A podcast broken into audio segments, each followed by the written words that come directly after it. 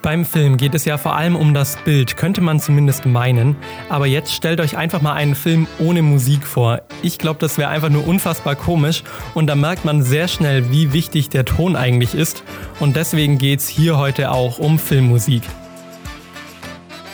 Das ist Campus Music, der Musikpodcast von Kanal C mit Marc Kessler und auch Lukas Ulbrich aus unserer Kanal C Kulturredaktion. Hi Lukas. Servus Marc. Und ihr habt gerade richtig gehört, dieses Mal nicht Musikredaktion, sondern eben Kulturredaktion, weil es ja heute um Filmmusik geht. Jetzt bin ich so ein bisschen für die Musik zuständig, aber ich brauche halt auch einen Experten für die Filme und da habe ich natürlich sofort an dich gedacht, Lukas. Du hast auch die Filme für heute mitgebracht und ich würde sagen, leg einfach mal los. Welche Filme hast du dabei? Ja, Marc, den ersten Film, den ich mitgebracht habe, den habe ich eigentlich direkt aus meiner Kindheit. Ich habe mich mal gefragt, wo bin ich das erste Mal irgendwie in meiner Kindheit selbst mit Filmmusik bewusst in Berührung gekommen und da ist mir der Film Madagaskar eingefallen und da konkret das Stück Susters Breakout von Hans Zimmer. Kennt ihr bestimmt auch, wenn ihr den Film kennt. Wir hören mal kurz rein.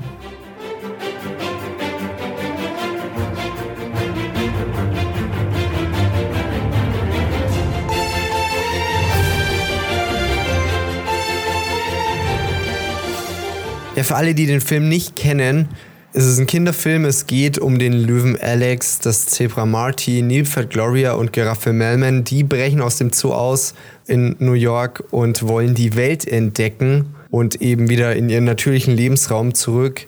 Im ersten Teil landen sie dann nach einer spannenden Fahrt auf einem Schiff in Madagaskar und müssen sich da mit dem Leben in der Wildnis erstmal arrangieren und eben zurechtfinden. Das ist übrigens die wichtigsten Personen aus diesem Film vergessen.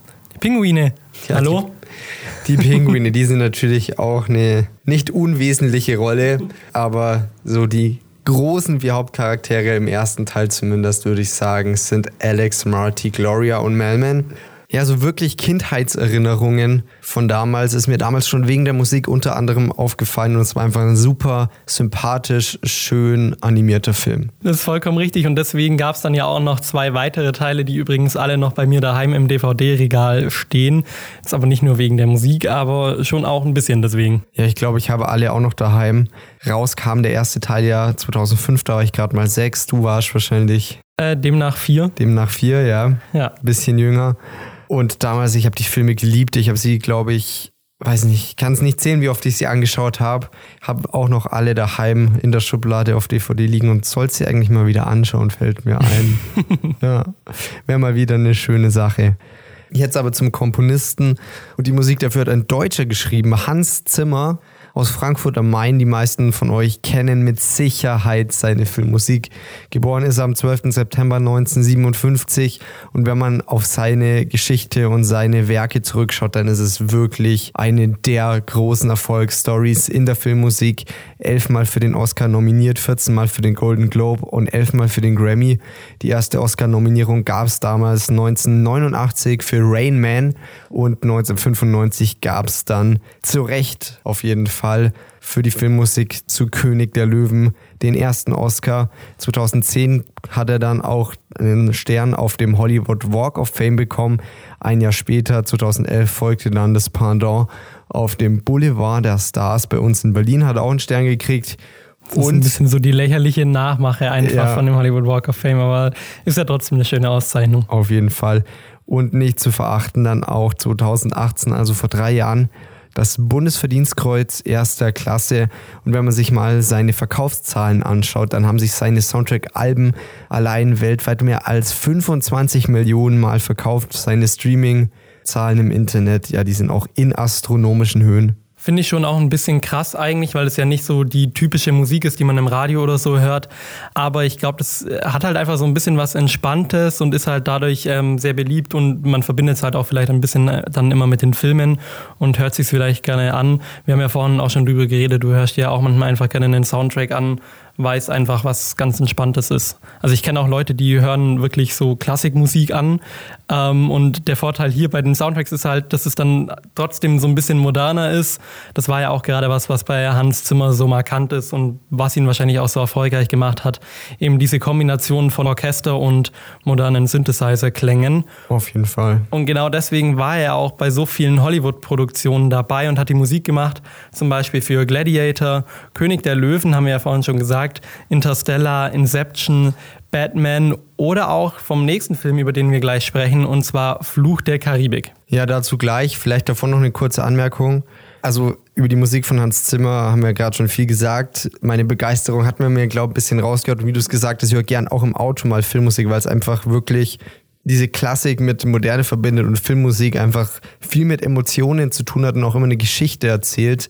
Und deswegen passt es einfach so gut. Und auch wer die Chance hat, Hans Zimmer mal live zu erleben, er geht auch auf Tour mit einem Orchester, wo er selber auch spielt, wo er nicht nur vorne steht und dirigiert. Das macht er nämlich eigentlich gar nicht, weil er gesagt hat, er will nicht mehr im Rücken zum Publikum stehen, sondern er will auch selber spielen, selber performen. Und deswegen kann ich allen die Filmmusik genauso mögen wie ich, nur mal ins Herz legen, mal wirklich ins eins seiner Konzerte zu gehen, wenn er wieder auf Tour ist. Jetzt nach Corona darf man wieder, ob er selber konkret jetzt dann wieder fort unterwegs zu sein, weiß ich gar nicht. Aber wenn sich da mal die Gelegenheit bietet, auf jeden Fall der Appell, schaut mal vorbei. Campus Music. Ja, weiter geht's mit dem nächsten Song. Du hast es gerade schon angesprochen. Fluch der Karibik. Aber nicht von Hans Zimmer, sondern von einem anderen Deutschen, von Klaus Badelt. Der ist auch in Frankfurt geboren. Irgendwas liegt da in Frankfurt in der Luft. Irgendwas ja. geht ab gute Komponistengene anscheinend. Er ist ein bisschen jünger, er ist am 12. Juni 1967 geboren und hat eben das markanteste Stück aus Fluch der Karibik geschrieben. Ich bin mir sicher, ihr kennt es alle, aber wir hören mal kurz rein.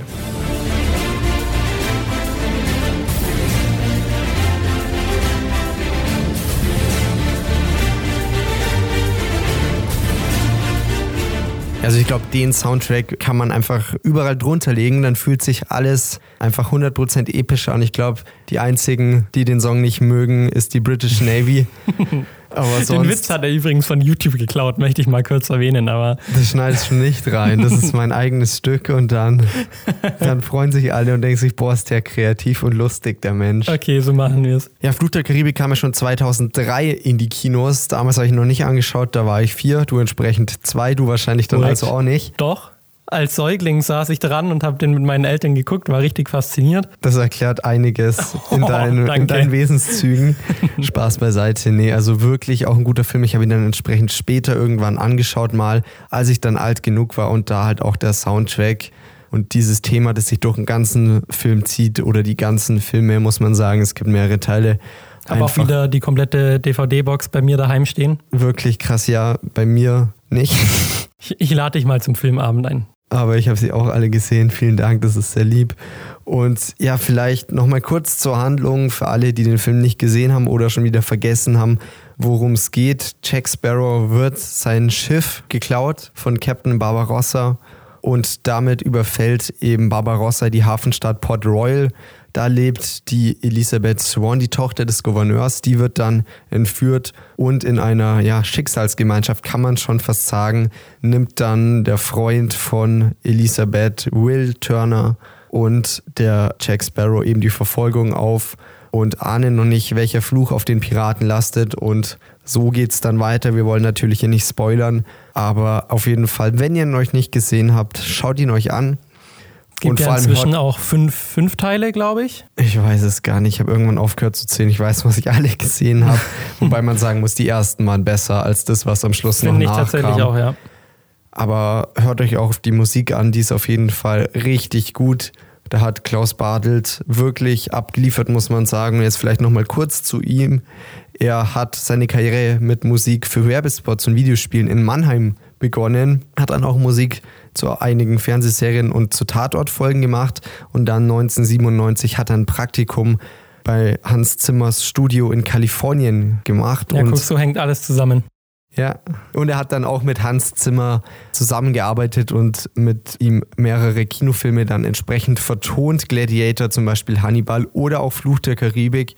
Und da hat er dann wirklich vom Großmeister gelernt und ist mittlerweile selber einer der Großen. Ja, den Durchbruch hat er mit dem Film The Time Machine geschafft. Sein Studio trägt den Namen Wunderhorn Music oder vielleicht auch Wonderhorn Music, ich weiß es nicht. Sein bekanntestes und meistgespieltes Werk ist ähm, das eben zu Fluch der Karibik, logischerweise. Dieses entstand zwar in Zusammenarbeit mit Hans Zimmer, aber Bartelt war eben der federführende Komponist, also das kann er quasi sich zuschreiben. Und noch ein kleiner Fun-Fact, weil ja gerade die Olympischen Spiele waren. Klaus Badelt hat auch die Musik für die Abschlusszeremonien bei den Olympischen Spielen 2008 in Peking geschrieben. Campus Music. Wenn wir mit Hans Zimmer gerade schon einen Großmeister der Filmmusik hatten, dann kommt spätestens jetzt der zweite, nämlich John Williams und von ihm habe ich seine Theme from Schindlers List mitgebracht, also sein musikalischen Hauptthema zum Film Schindlers Liste. John Williams hat ja richtig viel Musik gemacht. Seine bekannteren Filme sind zum Beispiel Star Wars oder auch die ersten drei Harry Potter Filme. Da muss aber, ich nachher gleich noch ein bisschen meckern, aber mach mal weiter. Aber ich dachte mir, ich bringe vielleicht mal nicht so ein bekanntes Werk von ihm mit, weil sich vor allem in Schindlers Liste er wirklich musikalisch selbst übertroffen hat, möchte ich sagen. Es ist ein sehr trauriger, dramatischer und krasser Film, finde ich und die Musik passt einfach super gut dazu und wir hören einfach mal kurz in sein Stück rein.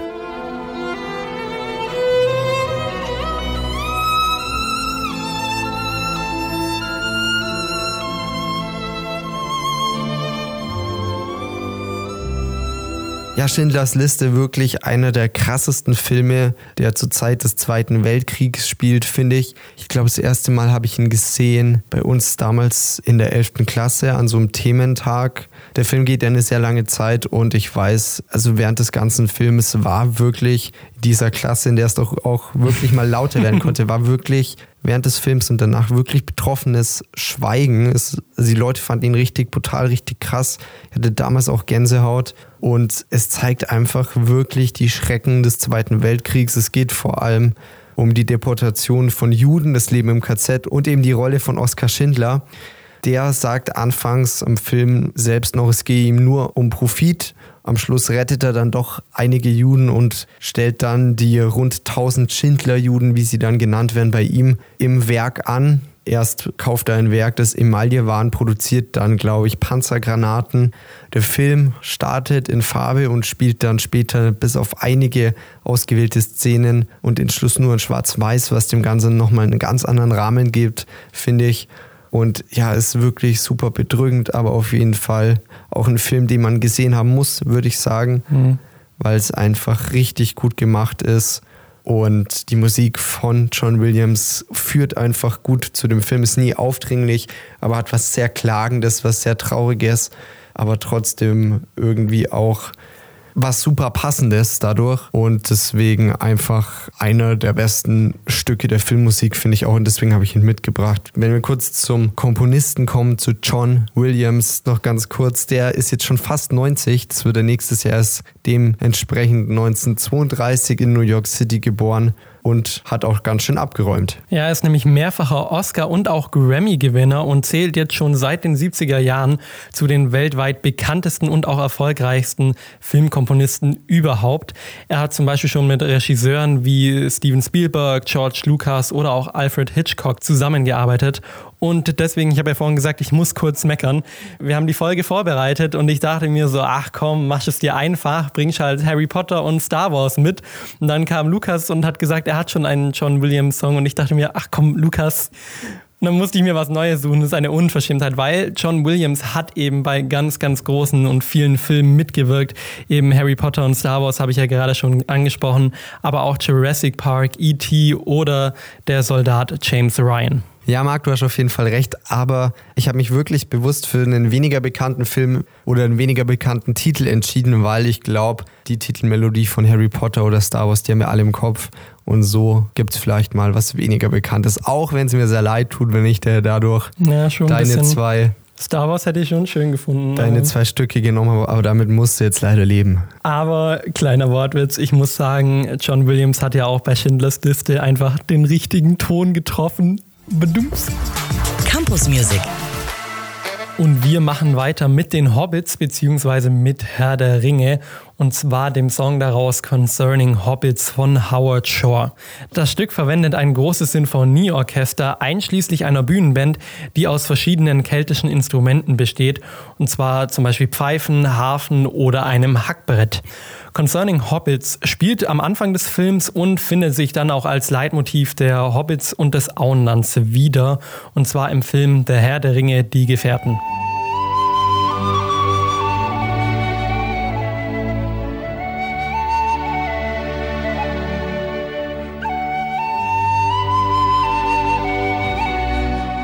Ja, Concerning Hobbits ist wirklich einer der Haupttracks der gesamten Trilogie, irgendwie einer der glücklichsten Stücke und irgendwie beschwört es auch schon so ein Gefühl von Heldentum oder einer gewissen Vorahnung rauf. Das Hobbit-Thema ist eine nachdenkliche Orchestervertonung, kann man sagen, zumindest in seiner wichtigsten Version so gespielt. Und das Ganze einfach eine schrittweise Melodie gespielt von Streichern, einer Solo-Geige oder einer Tin Whistle.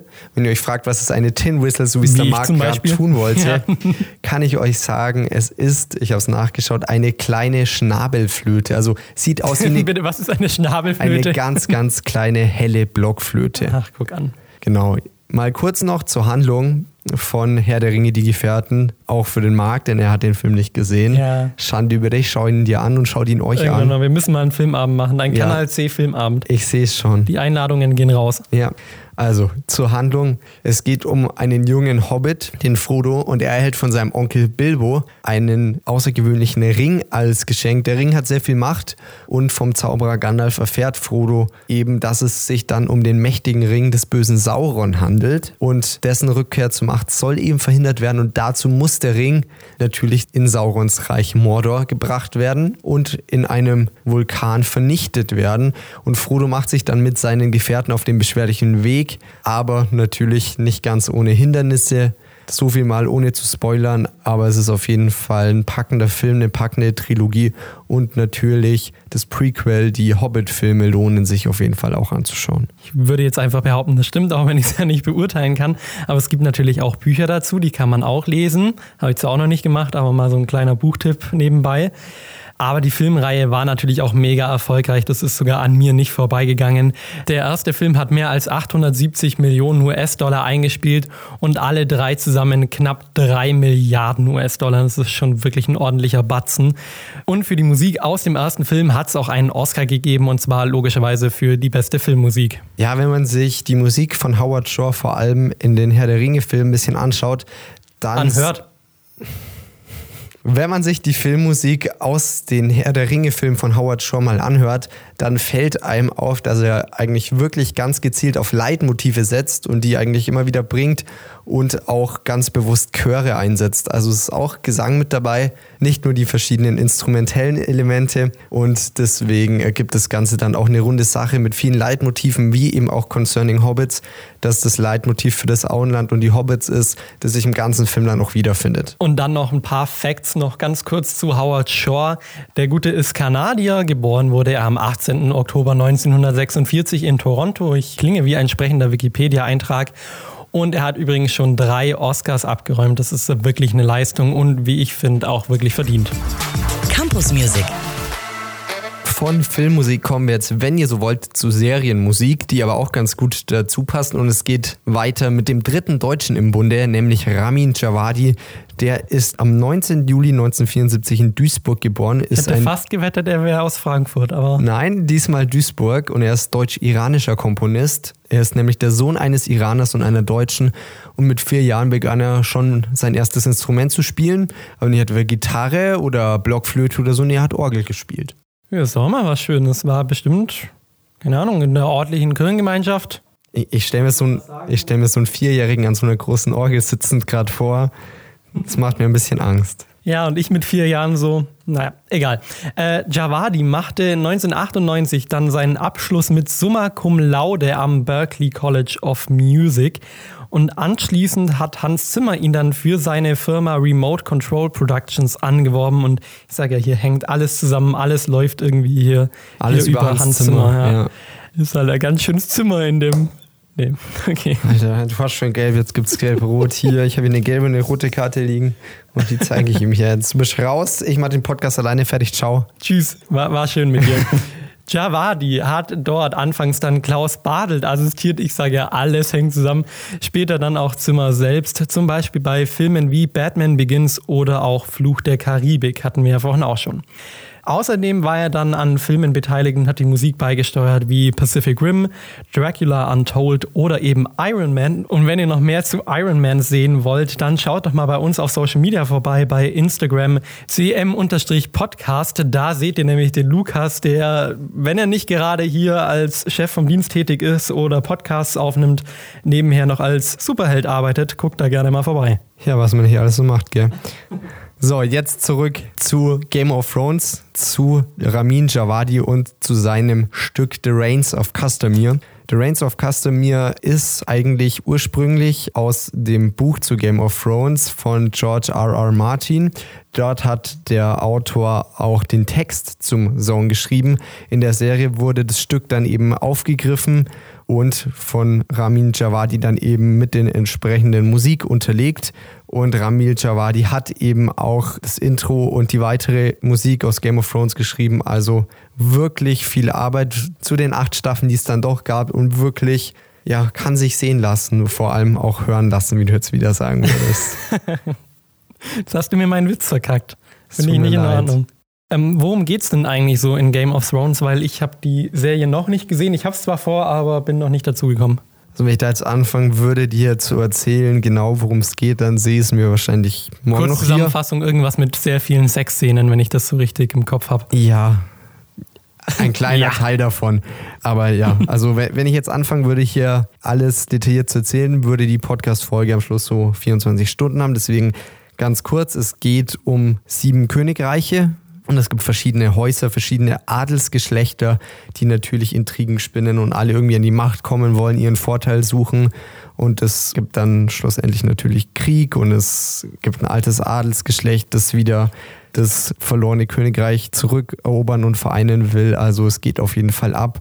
Aber es ist eine richtig gute Serie, vor allem die ersten Staffeln. Richtig, richtig gut. Nicht nur musikalisch, auch richtig gut gespielt und auch von den Animationen und allem drum und dran.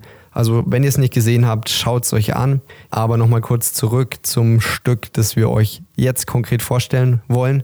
The Reigns of Customer. Wir hören einfach mal kurz rein.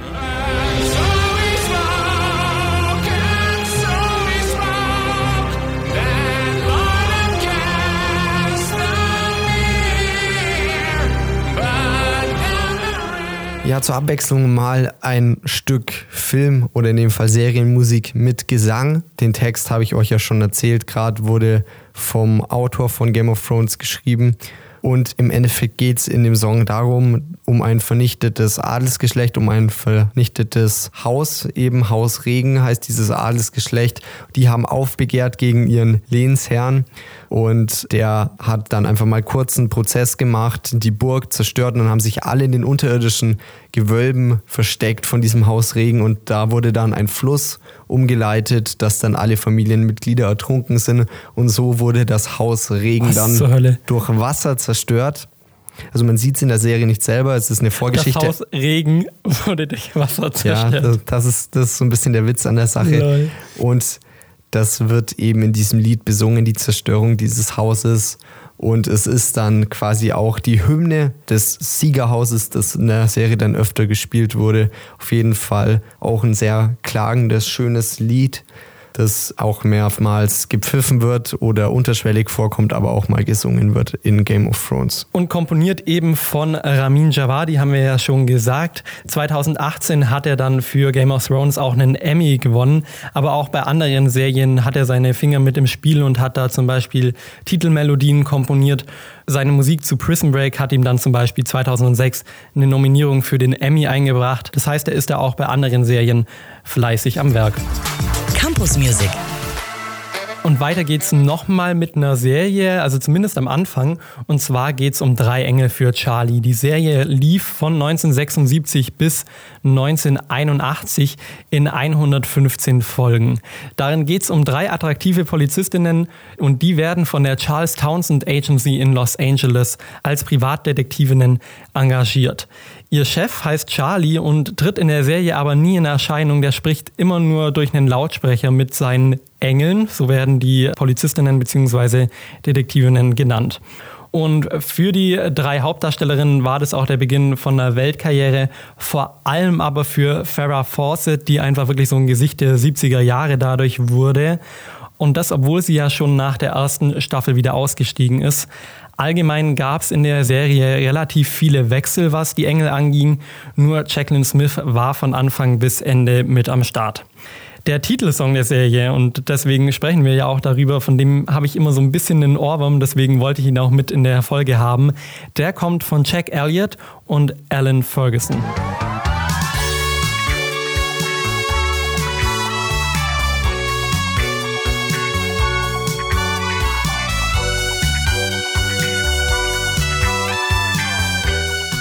Aus der Serie entstand dann über die Jahrzehnte hinweg ein Franchise und das Franchise wurde dann auch mega bekannt. 2000 kam dann der Kinofilm mit Cameron Diaz, Drew Barrymore und Lucy Liu.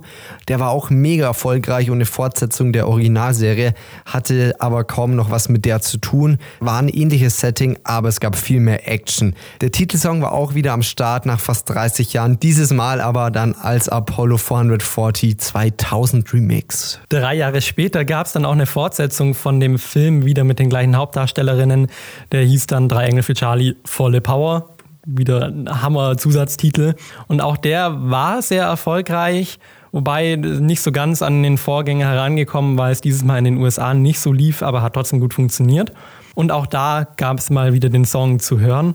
2011, Lukas hat ja schon gesagt, es wurde dann zu einem Franchise, wurde die Serie nochmal rebootet. Da lief es dann aber wirklich schlecht. Die Serie wurde nach einer Staffel wieder abgesetzt und ich glaube nicht mal komplett ausgestrahlt. Ich glaube nach vier Folgen oder so hat der Sender gesagt, um Gottes Willen, kein Mensch guckt's weg damit.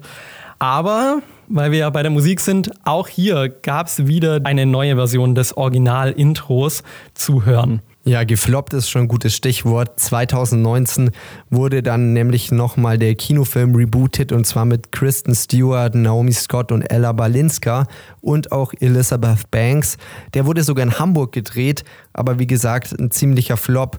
Auch hier gab es wieder das Charlie's Angels Theme, diesmal aber als Black Caviar Remix. Und außerdem kennt ihr vielleicht noch Independent Woman von Destiny's Child, Feel Good Time von Pink oder Don't Call Me Angel von Ariana Grande, Miley Cyrus und Lana Del Rey. Das sind nämlich alle Songs für die Filme.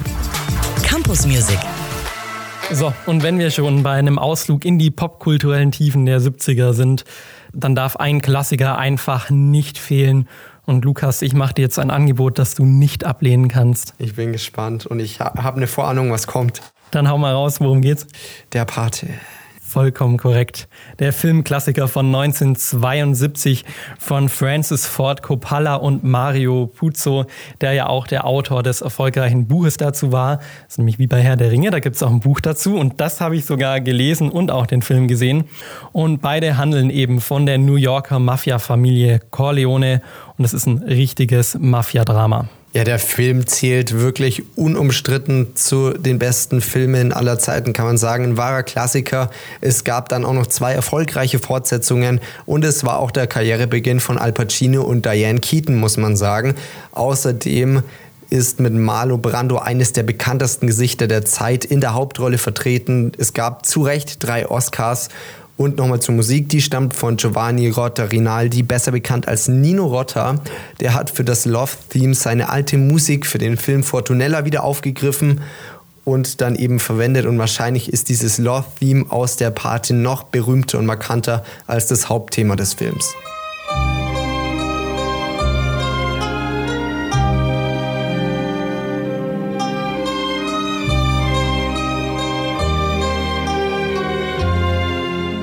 Genau, wir haben gerade das Love-Theme von dem Film gehört.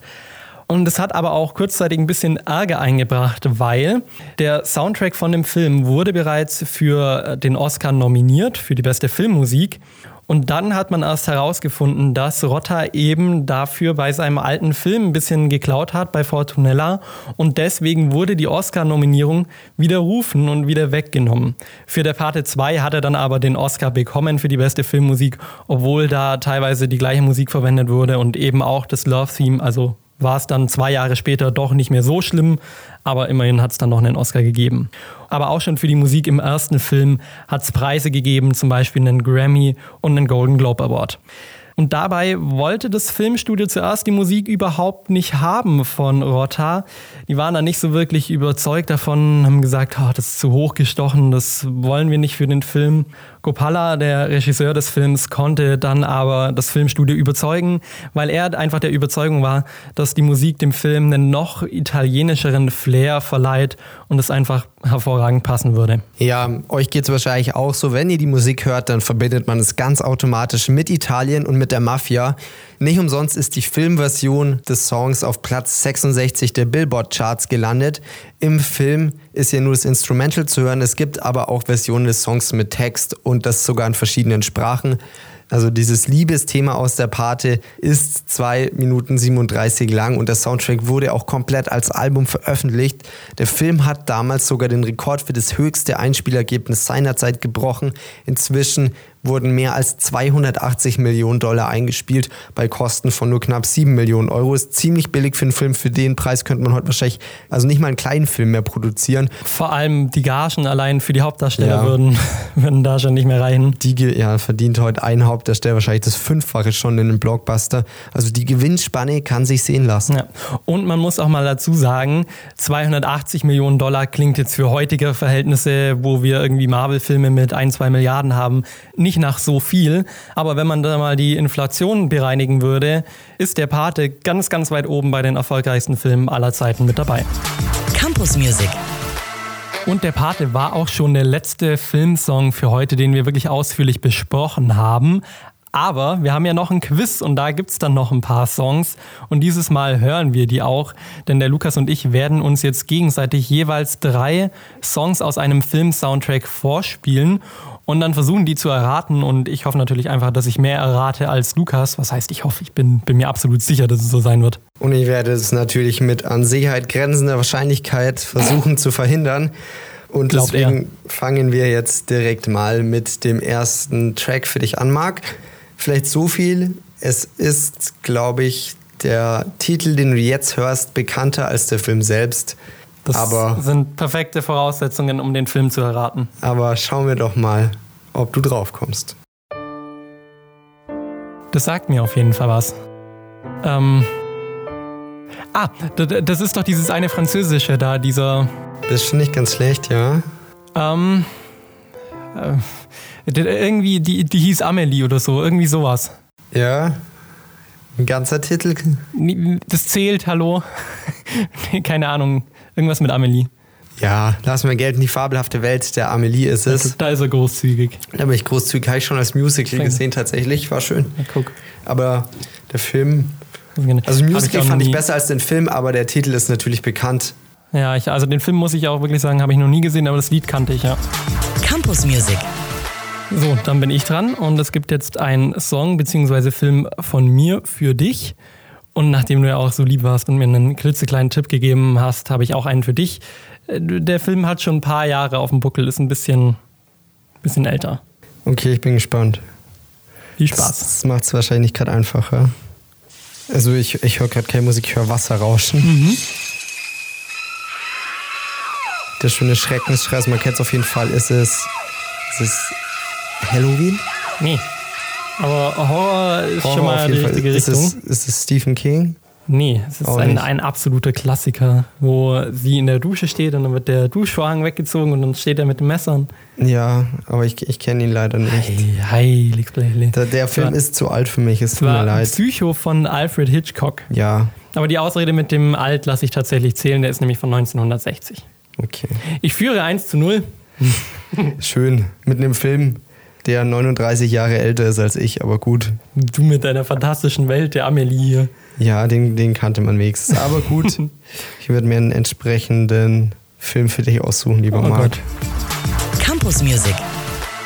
So, Marc, ich habe wieder einen schönen Filmtrack für dich. Nachdem du es mir schwer gemacht hast, gibt es jetzt keinen Tipp. Ich habe Angst vor der Rache. Aber ich glaube, du hast ihn gesehen. Ich mach's dir eigentlich nicht schwer. Ich bin trotzdem gespannt, ob du drauf kommst. Wir starten mal. Nö, gar nicht schwer. Total einfach hier. Und ja, den soll ich gesehen haben. Ich denke, es ist auf jeden Fall einer der bekannteren, beliebteren Filme der Neuzeit. Also Neuzeit definiert. Neuzeit. Alles, wo wir schon auf der Welt waren, nicht hier Alfred Ah, okay. Hitchcock, Ähm, aber Nee, nee, es klingelt nicht, welcher Film es ist. Iron Man. Ach, hör doch einfach auf. Ja, ist gut. Ja, hätte man drauf kommen können. Ja, Ne? ja, aber ich, da, da fand ich jetzt ehrlich gesagt, war der Soundtrack nicht so markant. Ja. Ja. Und das, obwohl wir vorhin schon über Rami Javadi geredet haben, der den geschrieben hat. Ups. Entschuldigung. Der Arme. Nein, aber ich glaube, Game of Thrones ist auch ein bisschen markanter, ja. Ja. Auf jeden Fall 1 zu 0 für dich noch. Ja. Ich bin gespannt, was du jetzt wieder Schönes für mich hast. Campus Music. So, Marc, du bist wieder dran. Ich bin gespannt. Den nächsten Song und ich drücke einfach auf Play. John Williams? Aber das war auch nicht die Frage. Wir haben ja nach dem Park. Film. Ja, das ist vollkommen richtig. Das ist von John Williams. Richtig, haben wir nämlich vorhin erwähnt. Das war einfach, Ja. ja. Ja, guck, also. 1 zu 1. Da ist doch das Psychodrama von vorhin wieder ausgeglichen. Oh, Psycho. Oh. ja, 1 zu 1. Weiter geht's mit dem nächsten Song. Campus Music. Und hier ist er auch, der nächste Song für dich, Marc. Es ist wieder ein Klassiker, den man kennen könnte, vielleicht sogar kennen sollte. Bin gespannt, ob du drauf kommst. Wenn du es nicht kennst, aber den sollte man eigentlich kennen. Ah, Ja, nein. Schauen wir mal. Ich hasse dich wirklich. Kennst du nicht, Äh, Doch, ähm, aber Melodie hast du gehört schon mal, ne? ja, jetzt warte mal, das wir muss noch ein bisschen anhören hier. Ah, verdammt. Das gibt's ja nicht. Es ist Ah, warte, warte, warte, warte, ich hab's. Äh, der, der eine mit dem Ding. Äh, äh, der eine mit dem Ding ja, sehr äh, präzise. Pralinenschachtel und so. Äh, warte. ja, ich will schon einen Titel hören. Forrest Gump. Ja, So. Ah, Gott. so eine schwere Geburt, aber gibt einen Punkt 2 zu 1. Campus Music. Also Marc, ich bin gespannt, was du rausgesucht hast. Ja, ich auch. Und dann geht's auch sofort los. Hätte jetzt schon erwartet, dass man es erkennt, ehrlich Ja, gesagt. Skyfall, James Bond. Skyfall. Das ist vollkommen Skyfall. richtig. Ja, damit Von- steht's 2-2, ein schönes Ja, Unentschieden. das damit ist kann ich doch sehr gut leben. ein, Wunderbar. ein schönes, harmonisches Ergebnis. Und da hat die liebe Adele vollkommen recht. Das ist nämlich das Ende. Und ich bedanke mich bei dir, Lukas, dass du heute mit da warst. Ja, vielen Dank auch, dass ich da sein durfte. Hat auf jeden Fall Spaß gemacht. Wir hoffen, ihr hattet natürlich auch Spaß beim Zuhören, habt ein bisschen was über Filmmusik gelernt und hört vielleicht jetzt doch auch mal beim Autofahren, so wie ich, oder einfach sonst irgendwann mal den einen oder anderen Soundtrack rein oder achtet bei Filmen mal wirklich, wie wichtig und wie gut Filmmusik sein kann. Ich werde es auf jeden Fall machen und wenn ihr die Filmmusik aus dieser Folge nochmal anhören wollt, dann könnt ihr das gerne machen. Wir haben nämlich eine Spotify-Playlist auf unserer Webseite kanal-c.net. Da findet ihr dann die Songs von heute. Außerdem könnt ihr gerne mal bei Instagram immer vorbeischauen, cm-podcast. Die nächste Folge gibt es dann am 6. Oktober und da geht es dann um Samples, ist ja auch was ganz Wichtiges in der Musikbranche. Bis dahin und tschüss. Servus. Campus Music. Der Musikpodcast von Kanal C.